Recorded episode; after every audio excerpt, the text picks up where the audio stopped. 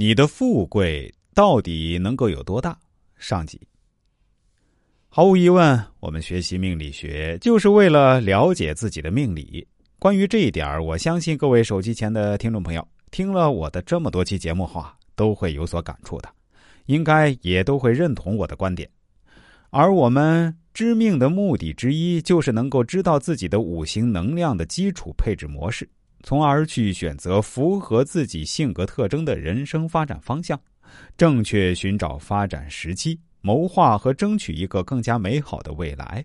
比如，一个适合从军的八字，你非要他在企业事业单位谋取发展，自然是难以成功的；一个适合做学问的人，你叫他拼命往官场上去挤，那他也是苦不堪言的。因为一个人天生的性格特质决定了一个人的能力发挥的潜力，甚至我们可以这样说：每一个人都会有一个成功的努力方向，舍此而求其他，就会阻碍事业的发展。顺应自然的发展方向，加之符合自然法则的方法和恰当的时机，人人都会有成功的机遇。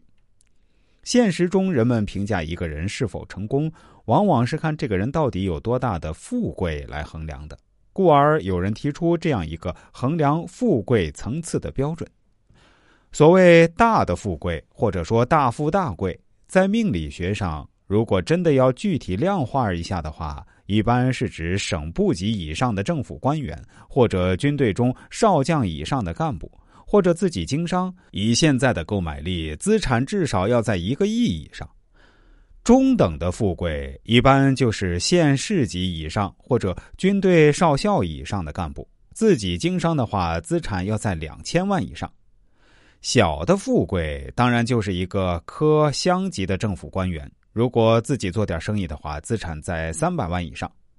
这个标准具有一定的参考性，只是不能完全生搬硬套。可以这样理解，就是具有相当于这些层级作为和认知度，以及实际生活水平享有同样层级的人也算。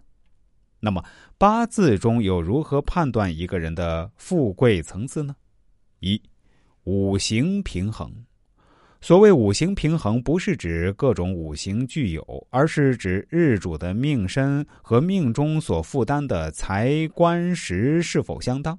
比如日主旺相有利。八字中的财官食德气通根，那就说明日主有足够的能力负担这些克泄耗身之物了。反之则不然，如果命身太旺，行运中就必须行克泄耗的岁运；反之就要行帮身的岁运才好。具体说来，有以下几方面，到底是哪几个方面呢？我们下期节目再跟大家具体说说。